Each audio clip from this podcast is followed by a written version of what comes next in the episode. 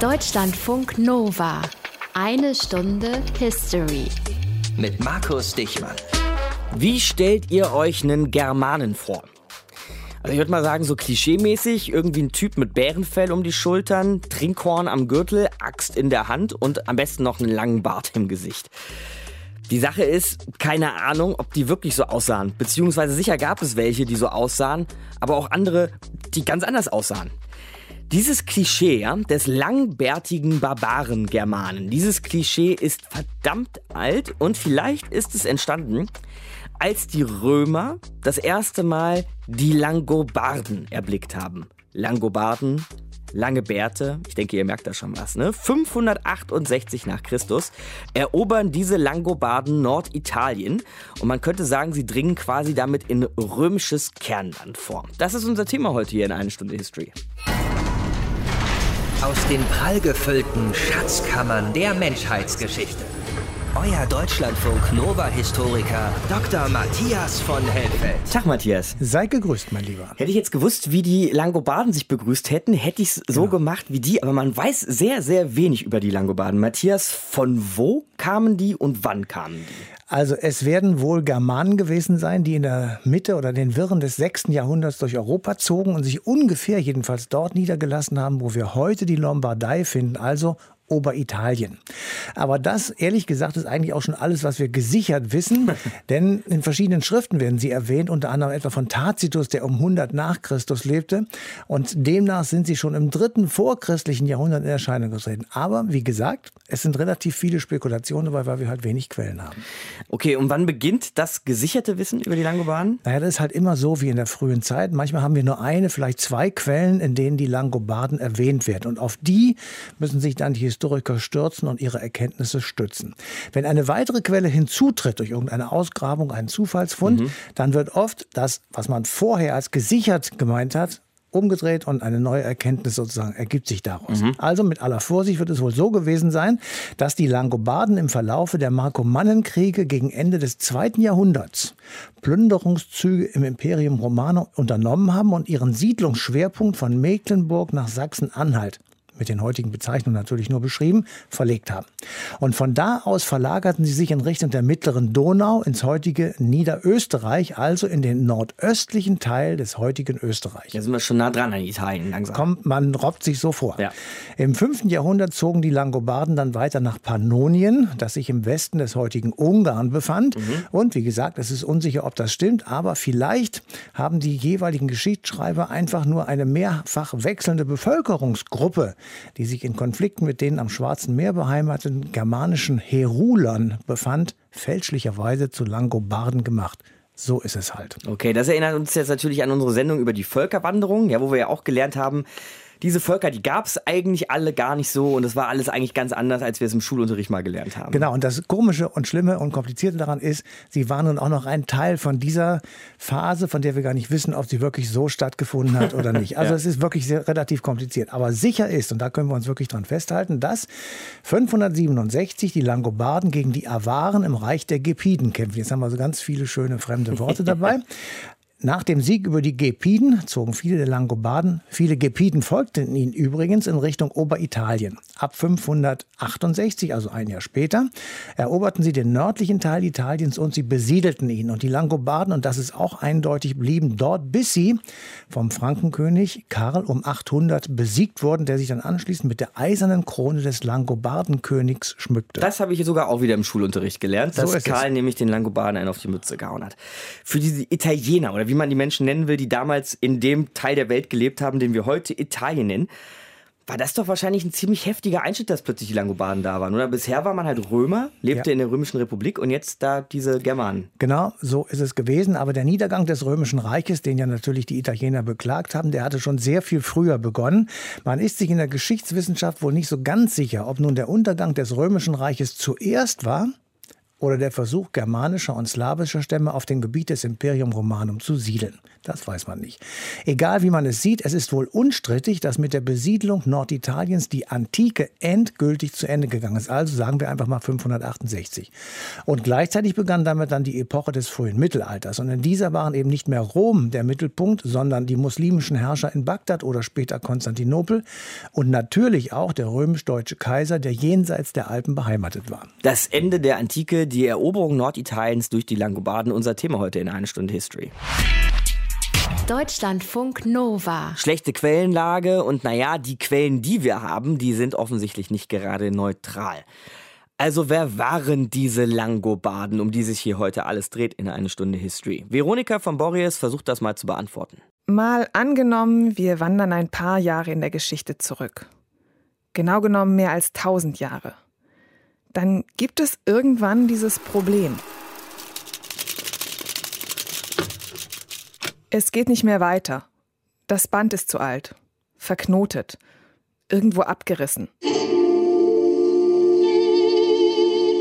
Also versuchen wir zu reparieren, die Lücken zu füllen, mit plausiblen Interpretationen, mit Informationen von anderen Bändern. Wir wollen ins Jahr 568. Einzug der Langobarden in Italien. Wer sind die Langobarden? Und was wollen sie in Italien? Zur ersten Frage. Wir wissen es nicht so genau. Wahrscheinlich ein germanisches Volk oder ein Stamm. Bei römischen Historikern tauchen die Langobarden das erste Mal auf, da leben sie am Unterlauf der Elbe, also etwa da, wo heute Hamburg, Lüneburg und Lübeck liegen. Aber viel wissen die Römer auch nicht über diese wilden Germanen im Norden, und ob sie sie immer richtig zuordnen, ist nicht sicher. Wer war das denn, dem ihr da im Wald begegnet seid, äh, Centurion? Keine Ahnung. Sie haben sich nicht vorgestellt. Hm. Und wenn, verstanden hätten wir sie wahrscheinlich sowieso nicht. Hm, dann schreibe ich jetzt einfach äh, Langobarden. Merkt eh keiner. Einigermaßen einig ist sich die Forschung darin, dass der Name Langobarden so viel heißt wie Langbärte. Wahrscheinlich sehen sie genauso aus, wie ein zivilisierter Römer sich einen wilden Barbaren vorstellt.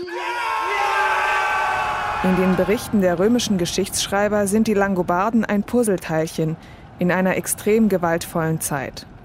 Lange wurde sie als Völkerwanderung bezeichnet, aber statt ganzer Völker ziehen wohl vor allem marodierende Kriegerverbände über das Land auf der Suche nach Beute und Nahrung. Für die Menschen damals ist das eine ständige Folge von Kriegen und Überfällen, Flüchtlingsströmen, Verdrängungskämpfen und kulturellem Verfall.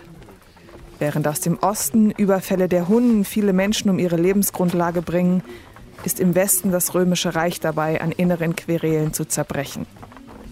Mitte des 6. Jahrhunderts versucht der römische Kaiser Justinian I. zum letzten Mal den Verfall aufzuhalten. Er zieht gegen die Ostgoten in den Krieg. Zu der Zeit wird das römische Reich schon lange nicht mehr von Rom aus regiert. Der römische Kaiser Justinian sitzt in Byzanz. In Italien herrschen die Goten, die sich zwar Byzanz unterordnen, aber eben keine Römer sind.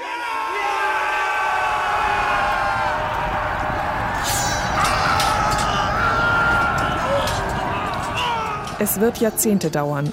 Als das Imperium schließlich 562 siegt, ist die italienische Halbinsel verwüstet. Von römischer Zivilisation und Bildung ist nicht mehr viel übrig. Die Langobarden sind zu dem Zeitpunkt römische Verbündete. Sie haben sogar teilgenommen an den Feldzügen gegen die Goten. 567 führen sie ihren letzten Krieg als Roms Alliierter in Pannonien, eine römische Provinz an der Donau, etwa dort, wo heute Ungarn liegt. Sie siegen und könnten vielleicht einfach in Pannonien bleiben. Aber 568 machen sie sich wieder auf den Weg.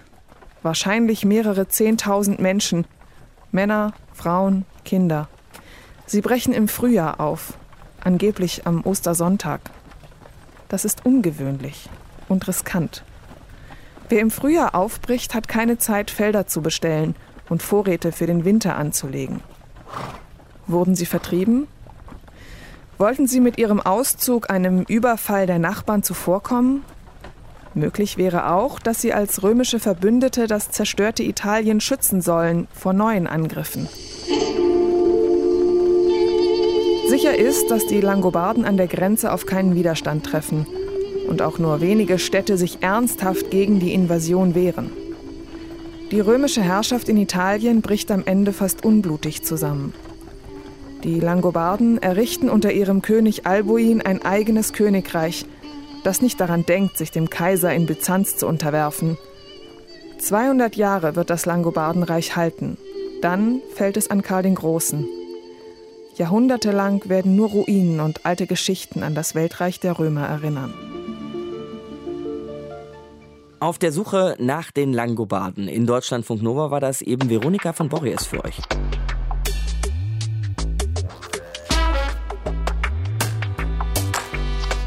Es könnte sein, dass der Name Langobarden von Langbärte kommt und dass sie für die Römer quasi der Inbegriff des germanischen Barbaren waren. Aber wer waren die Langobarden wirklich? Jetzt mal jenseits römischer Schreckgespenster. Und wie lebten sie? Darüber hat die Historikerin Karin Priester 2004 ein Buch geschrieben mit dem logischen Titel Die Geschichte der Langobarden. Grüße Sie, Frau Priester. Ich grüße Sie auch, Herr Dichmann. Wie war denn so ein langobardisches Dorf oder eine langobardische Gemeinde, das Leben der Langobarden im Allgemeinen, wie war das organisiert? Das kommt darauf an, welche Zeit Sie betrachten. Ich habe mich vor allem mit der Wanderungsbewegung der Langobarden aus Ungarn, also dem heutigen Ungarn, damals der römischen Provinz Pannonien, mhm. nach Italien beschäftigt. Sie waren Bauern und mussten ihr Gebiet verlassen, weil sie keine Lebensperspektiven mehr hatten. Sie waren also bedroht von mehreren Seiten und beschlossen, in das nur schlecht verwaltete und schlecht regierte damalige Italien einzumarschieren. Und die Langobarden so untereinander, wie waren die strukturiert? Sie sagten gerade schon, es gab also offensichtlich so eine Art König. Ja, sie hatten schon äh, ziemlich lange Könige. Die Langobarden waren, wie gesagt, Bauern, äh, Landbesitzer. Und zwar waren sie schon in Pannonien Pferdezüchter gewesen, also nicht mehr Ackerbauern. Den Ackerbau überließen sie den Sklaven beziehungsweise den dort autochthonen Bevölkerungsgruppen. Mhm. Sie zogen also nach Italien in Fara, das heißt in einer Organisation, die sich Fara nannte. Darin klingt ja schon auch oder immer noch unser deutsches Fahren nach. Aha. Die Frauen und Kinder marschierten mit den kampffähigen Männern und diese Faras oder Fare auf Lateinisch waren auch logistisch autonom. Die mussten sich selbst versorgen, selber hm, fouragieren, schießen, äh, Vorräte herbeischaffen. Und gerade sagten Sie, den Ackerbau haben Sie immer dann der Bevölkerung vor Ort überlassen in den Bereichen oder in den Gebieten, die Sie eroberten. Haben Sie das in Italien dann auch so gemacht? Wir haben ja hier eine Periode von 200 Jahren vor Augen, in der sich manches verändert hat. Und in dieser Zeit beginnt also zunächst einmal das Kleinbauerntum wieder Fuß zu fassen oder zu blühen. So, und jetzt war man in Italien sehr, sehr nah an Rom gelandet, wo ja der Papst saß und die katholische Kirche. Die Langobarden selbst waren aber lange Zeit keine Katholiken, wurden es dann aber. Wie lief das ab? Dazu muss man wissen, dass es damals einen ähm, allgemeinen theologischen Streit äh, gab oder einen Konflikt zwischen den sogenannten Arianern und der römisch-katholischen Kirche mit Sitz in Rom. Das hatte verschiedene Gründe. Und die Langobarden waren Arianer? Die Langobarden waren zunächst Arianer. Mit Albuin beginnt die Konversion zum Christentum arianischer Prägung. Vorher waren sie Heiden gewesen.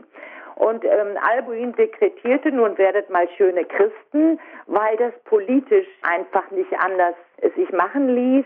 Sie konnten nicht als Barbaren sozusagen in Italien Fuß fassen, sondern mussten sich den bereits christianisierten Bevölkerungsteilen ja anpassen. Mhm. Also die äh, Katholiken gehen davon aus, dass Christus Gott wesensgleich sei, während die Arianer sagten, aber das war doch ein Mensch, das kann doch gar nicht sein. Und nur von Wesensähnlichkeit ausgingen. Das war der theologische Konflikt. Und dahinter stand für die Langobarden aber letztlich ein politisches Kalkül. Das war eine politische Parteiung, wenn man das so nennen will. Also Parteien in unserem Sinne gab es ja noch nicht, aber es gab unter den Langobarden zwei Hauptströmungen, nämlich die Autonomisten, die unbedingt an der Identität des Langobardischen festhalten wollten. Auf der anderen Seite stand dann die römisch-katholische Fraktion, die ähm, schätzten die politische Großwetterlage anders ein, nämlich dass den Langobarden Gesamtitalien nie zufallen würde. Dazu waren sie einfach nicht stark genug. Wir müssen uns daher mit dem Papst arrangieren und auch einen Modus vivendi mit der römischen Bevölkerung finden. Daran sind die Langobarden letztlich gescheitert, also an den permanenten internen Zwistigkeiten, was ein bisschen auch mit der nie ganz gelösten Frage zu tun hatte, wollen wir nun eine Erbmonarchie sein oder eine Wahlmonarchie? Also diese ja ungelösten Probleme, was sie eigentlich sein wollten, nämlich autonome Nationallangobarden mit Wahlkönigtum oder römisch-katholische, sich mit dem Papst arrangierende Könige mit Erbmonarchie, ist bis, bis zum Schluss nicht gelöst worden. Und äh, ja, daran sind sie letztlich zugrunde gegangen. Über die Geschichte der Langobarden war das Karin Priester bei uns gerade in eine Stunde History. Frau Priester, vielen Dank für das Gespräch. Ich bedanke mich, Herr Dichmann. Auf Wiederhören. Deutschlandfunk Nova. Eine Stunde History. Wir haben bisher hier noch nicht darüber geredet, Matthias, in einer Stunde History, woran die Langobarden, um die geht es ja heute hier bei uns in der Sendung, eigentlich geglaubt haben. Die fallen jetzt in Italien ein, ganz in der Nähe des Papstes, überall Christen. Und was waren die Langobarden? Naja, also eigentlich waren es in ihrer Mehrheit auch Christen. Eigentlich. Ja, eigentlich. Wieso eigentlich? Weil sie eben nur im Prinzip mit dem römischen Christentum übereinstimmten. Das jedenfalls vom Papst verkündet wurde, dieses Christentum. Mhm. Die Position der Arianer, so hieß diese Form des Christentums, wich an einem ganz zentralen Punkt von dem der übrigen Christen ab. Bei den römischen Christen gilt bis heute die Trinität, also die Dreieinigkeit Gottes, nämlich Gott der Vater, der Sohn und der Heilige Geist. Das, so meinten die Arianer, könne nicht angehen, da diese Wesensgleichheit dem Monotheismus widerspreche. In Wahrheit seien der Sohn und der Heilige Geist zwei, Gott, dem Vater, untergeordnete Beschreibungen, die niemals den gleichen Rang und damit verbunden auch die gleiche Verehrung oder Würde erlangen könnten. Ich kann mir vorstellen, dass sich die Christen deswegen auch die Körper eingeschlagen haben. Oder über solche Glaubensfragen wurde wahrscheinlich auch gekämpft. Ja, zwar nicht mehr am Ende des 6. Jahrhunderts, wo wir uns befinden, aber am Beginn des 4. Jahrhunderts, als das Christentum gerade zu einer Art, sagen wir mal, Staatsreligion im Römischen Reich erklärt worden war. Kaiser Konstantin wollte einen Streit unter den christlichen Gelehrten schlichten, die sich nämlich wegen dieser Wesensgleichheit Gleichheit von Gott als Vater und Sohn und dann auch noch als Heiliger Geist echt in den Haaren lagen. Auf dem bedeutenden Konzil von Nicäa wurde dieser Streit mit einem Machtwort des Kaisers zugunsten der bis heute geltenden Trinität entschieden. Die Arianer hatten den Streit verloren, aber sie waren damals ja nicht einfach von der Erdoberfläche verschwunden. Sie existierten als christliche Minderheit natürlich weiter, unter anderem bei den Langobarden. Mhm. In Nicea, das liegt gegenüber von Konstantinopel am Ufer des Marmarameeres und heißt heute Isnik, wurde bei jedem Konzil im Jahr 325 auch die erste Fassung des Glaubensbekenntnisses der nunmehr richtigen Christen in Anführungsstrichen gesagt formuliert. Unter Theodosius I., der von 379 bis 394 römischer Kaiser war, kam es dann 380 zu einem weiteren Konzil, dieses Mal in Konstantinopel direkt, bei dem dann das Glaubensbekenntnis aufgeschrieben wurde, das bis heute verwendet wird. Mhm. Aber es gab ja noch ein paar Arianer, nämlich zum Beispiel die Langobarden. Und jetzt kommen die in Norditalien an wo eigentlich Rom-treue, papsttreue Christen leben. Ja. Wie ist das ausgegangen? Naja, also das war nicht so blöd, wie die das gemacht haben. Sie haben nämlich versucht, mit denen friedlich zusammenzuleben. Aha. Auch bei den Langobarden, die ja, wie die anderen umherziehenden Völker auch eben sehr heterogen waren, gab es römische Christen. Und innerhalb der langobardischen Führung gab es die beiden unterschiedlichen Religionsgruppen auch. Die christlich orientierten Langobarden, die wollten einen Ausgleich mit dem Papst und dem oströmischen Kaiser erreichen. Die Arianer wollten eine stärkere Eroberungspolitik um das Langobardenreich natürlich auf Dauer zu stärken und möglicherweise auch unüberwindbar zu machen. Mhm. Diese Auseinandersetzung dauerte im 7. Jahrhundert an und führte dann schließlich zu einer Dauerfehde mit den aufstrebenden Franken, die sich spätestens unter ihrem König Karl in der Mitte des 8. Jahrhunderts daran gemacht haben, eine europäische Supermacht zu werden. Also ging es quasi darum, wer ist der Chef bei den Christen. Und deshalb gerieten sie in Konflikt mit den Langobarden. Eine Stunde History hier in Deutschland von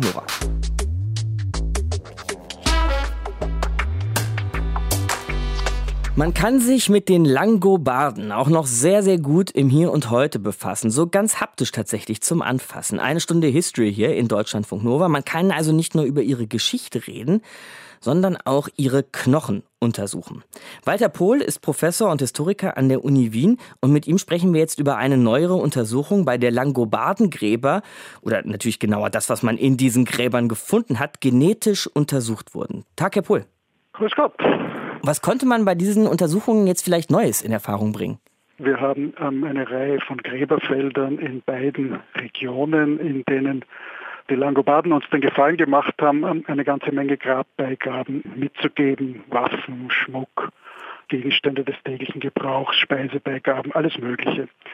Und das, was diese Gräber uns auch erlauben, ist nun auch äh, naturwissenschaftliche, archäologische Methoden einzusetzen, um ähm, genetische Befunde zu bekommen, aber auch Isotopenbefunde, die uns helfen können festzustellen, ob die ähm, lokal aufgewachsen oder von woanders zugewandert sind und ähnliches.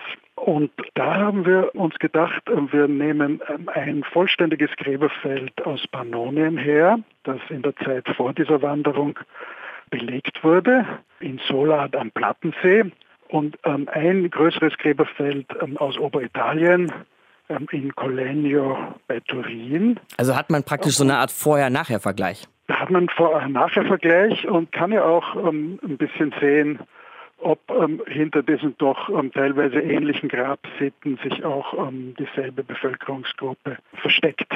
Und wie sieht es aus? Eher Widersprüche oder passt das zusammen? Eigentlich passt ähm, fast besser zusammen, als wir realistischerweise angenommen hatten. Aha.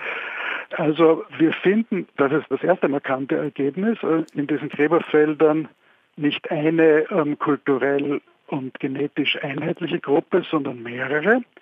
Besonders markant also eben eine Gruppe, die diese Grabbeigaben-Sitte pflegt, Waffenbeigaben, Schmuckbeigaben und eine, die das wenig oder gar nicht tut.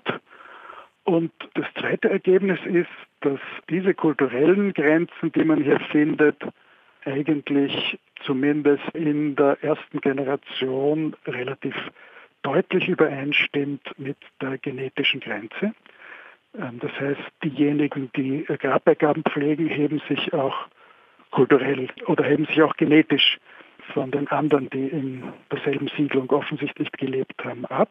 Drittens ist doch auch ein markantes Ergebnis, dass die beiden Gruppen in Pannonien und in Italien die Grabbeigaben Sitte pflegen, genetisch sehr ähnlich sind. Das erlaubt schon ähm, die Hypothese, dass das ähm, mit der Migration von 568 zu tun hat, dass da eine Gruppe nach Italien gewandert ist.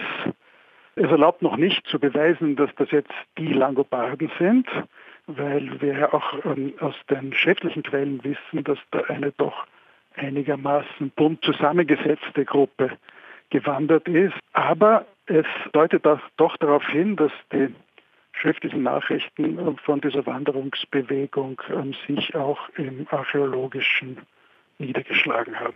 Und es zeigt ja aber auch, dass es anscheinend mindestens zwei große Lager innerhalb der Langobarden gab. Also die, die die Grabpflege so betrieben haben, mit den, mit den Grabgeschenken auch und so, und die, die es eher vernachlässigt haben.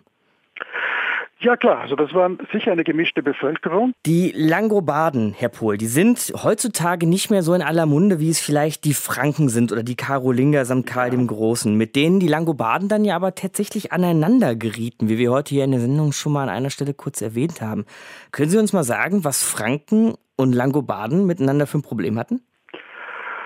Die Langobarden waren so ein bisschen die später kommenden, ähm, die letzten, die diesen Konkurrenzkampf eingeschaltet haben. Mhm also ja erst ähm, 568 in Italien ihr Königreich in einem ehemaligen Kernland des Imperiums aufgerichtet haben.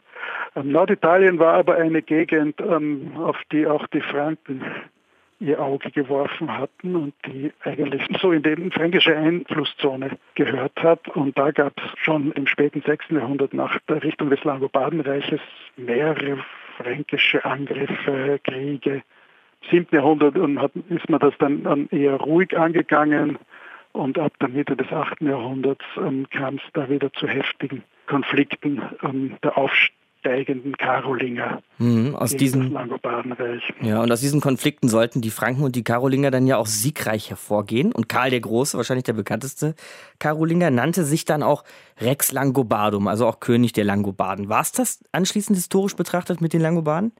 Also auf diese Frage gibt es eigentlich zwei Antworten. Ähm, Langobarden gibt es weiter und ähm, der Name hat sich ein bisschen verändert und heißt heute Lombarden, also die Bevölkerung der Lombardei, mhm. die dann bald, also schon seit dem 9. Jahrhundert, ihre germanische, langobardische Sprache abgelegt hatten und ähm, das gesprochene Spätlatein, später Italienisch der Mehrheitsbevölkerung in Italien angenommen haben. In diesem Sinn haben Langobarden in Italien weitergelebt und leben auch heute noch dort, obwohl schon im 12. Jahrhundert diese Lombarden gar nicht begeistert davon waren, dass sie mit den wilden, barbarischen Langobarden in Verbindung gebracht wurden.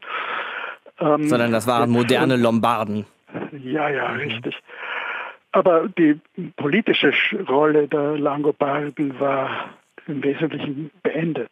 Sagt Walter Pohl, Historiker und Professor an der Uni Wien, hier gerade bei uns im Gespräch über die Langobarden in Deutschlandfunk Nova. Herr Pohl, vielen Dank für das Gespräch. Vielen Dank. Deutschlandfunk Nova. Eine Stunde History. Bringen wir jetzt so langsam zum Ende unserer Sendung doch nochmal zwei Dinge zusammen. Denn erstens wissen wir ja, spätestens seit unserer heutigen Ausgabe Eine Stunde History, dass die Langobarden den Norden Italiens eroberten, aber eben nur den Norden. Und Apulien, Kalabrien oder Sizilien oder wie auch immer man das da unten im Süden von Italien nennen möchte, das gehörte den Langobarden nicht. Zweitens wissen wir, dass dieser Süden ganz anders ist als der industrielle, eher so mitteleuropäische, manchmal schon fast alpine Norden Italiens. Und das sind zwei Dinge, die wir jetzt zusammenbringen mit dem Innsbrucker Historiker Roland Steinacher. Grüße Sie, Herr Steinacher. Guten Tag aus Berlin, hallo. Spürt man das jetzt dem italienischen Norden an, dass da mal Langobarden geherrscht haben im Vergleich zum Süden? Nicht unbedingt. Die langobardische Präsenz in Norditalien, wie übrigens auch in Süditalien, die würde ich zunächst mal als eine Epochenbezeichnung festlegen, definieren, weniger als die Präsenz einer geschlossenen, kulturell oder in sonst einer Weise nachhaltig agierenden Gruppe.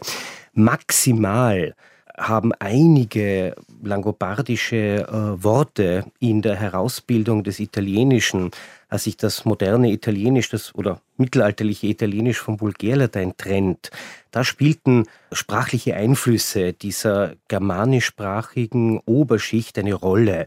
Also ein schönes Beispiel wäre etwa das ähm, italienische Wort pazzo für verrückt. Aha. Das ist eine Übernahme, ein Rest.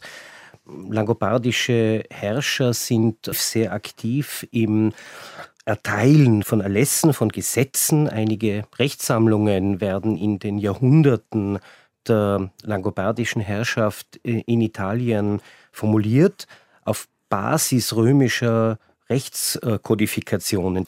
Aber wenn ich Sie richtig verstehe, Herr Steinacher, das heutige Italien und damit vielleicht sogar das heutige Europa hat nicht mehr viel von den Langobarden? Naja, Sie können heute auf dem von der UNESCO empfohlenen Pfad wandern. Diese, eine Reihe von Denkmälern hat ähm, 2011 den Obertitel erhalten Die Langobarden in Italien, Orte der Macht, 568 bis 774. Das ist eine Reihe von Klöstern, Festungen, sehr schöne, sehr spannende, äh, großartige Gebäude. Mhm. Aber auch hier würde ich wieder ganz stark betonen, eine Epochenbezeichnung und nicht unbedingt ein spezifischer langobardischer Stil, der sich auf diese Militärelite der Langobarden alleine zurückführen ließe. Bedenken Sie, eine Gruppe von Militärs kommt nicht irgendwohin, diese Leute kommen 568, äh, wie, wie Sie schon gehört haben, nach Italien, ins alte Reichszentrum. Eine städtereiche Gegend, eine bevölkerungsreiche Gegend und auch eine ökonomisch reiche Gegend. Und ich stelle mir das so ein bisschen so vor, wie wenn eine Söldnertruppe die Macht in Paris des 19. Jahrhunderts übernehmen würde, dann ist ja auch kaum zu erwarten, dass diese von der Peripherie stammenden Söldner ihre wenig ausgeprägte ihr kulturelles Milieu einem weltweit führenden literarischen, musikalischen, ähm, kulturellen Milieu wie im Paris des 19. Jahrhunderts vorhanden überstülpen würden. Und so ganz ähnlich kann man sich vielleicht diese langobardische Präsenz in Italien vorstellen. Wenn man das dann vielleicht noch kurz skizzieren kann, Herr Steinacher, wenn die Italiener, wie wir sie heute kennen, nicht von den Langobarden so sehr geprägt wurden. Von was denn dann?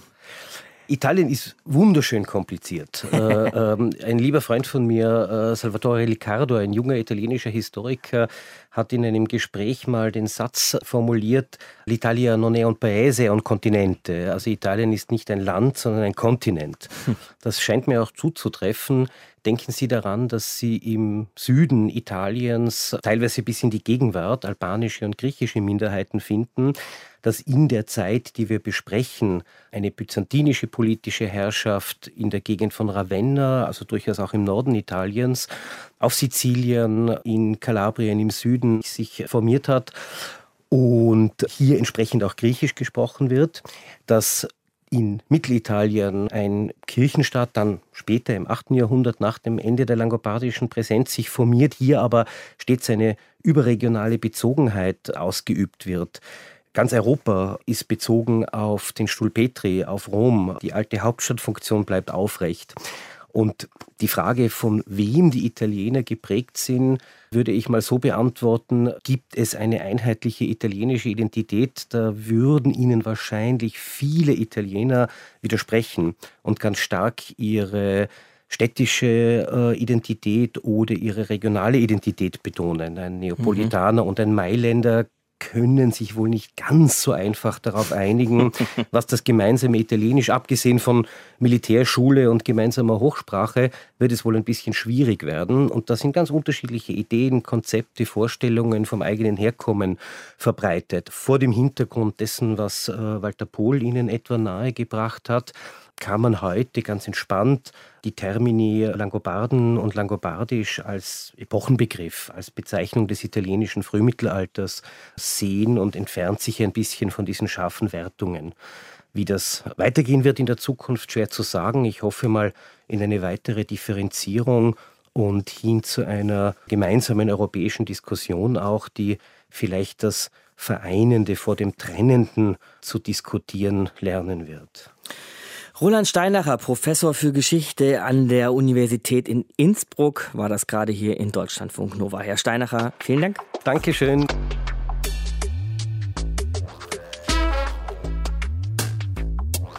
Also auch wenn das schwierig ist, Spuren der Langobarden, um die es hier heute ging in einer Stunde History, Spuren der Langobarden auch noch im Jahr 2018 zu finden, so haben wir doch immerhin die Lombardei, Norditalien, Lombardei, die nach den Langobarden benannt wurde. Also, Matthias, diese Langobarden haben in Europa Spuren hinterlassen. Ja, und das, obwohl sie eigentlich nur rund 200 Jahre wirklich dazu Zeit hatten.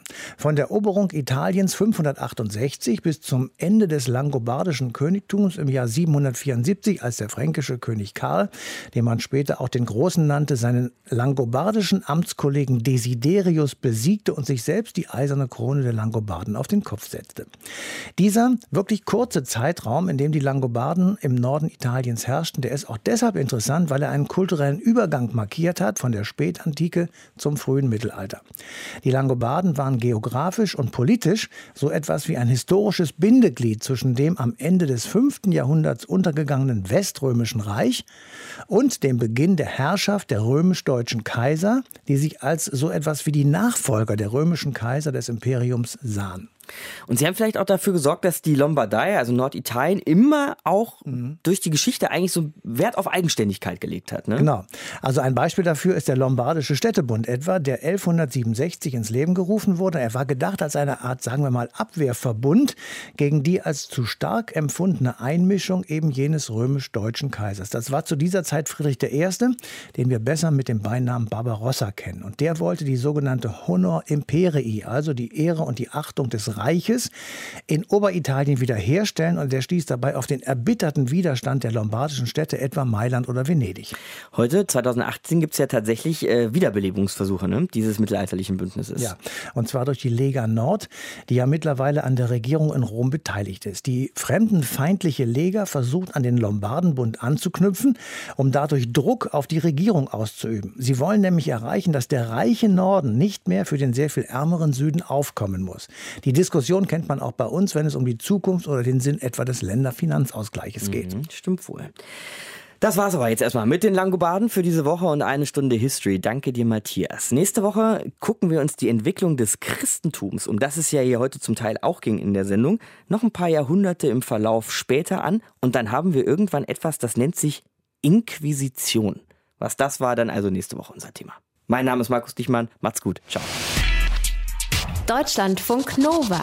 Eine Stunde History. Jeden Montag um 20 Uhr. Mehr auf deutschlandfunknova.de.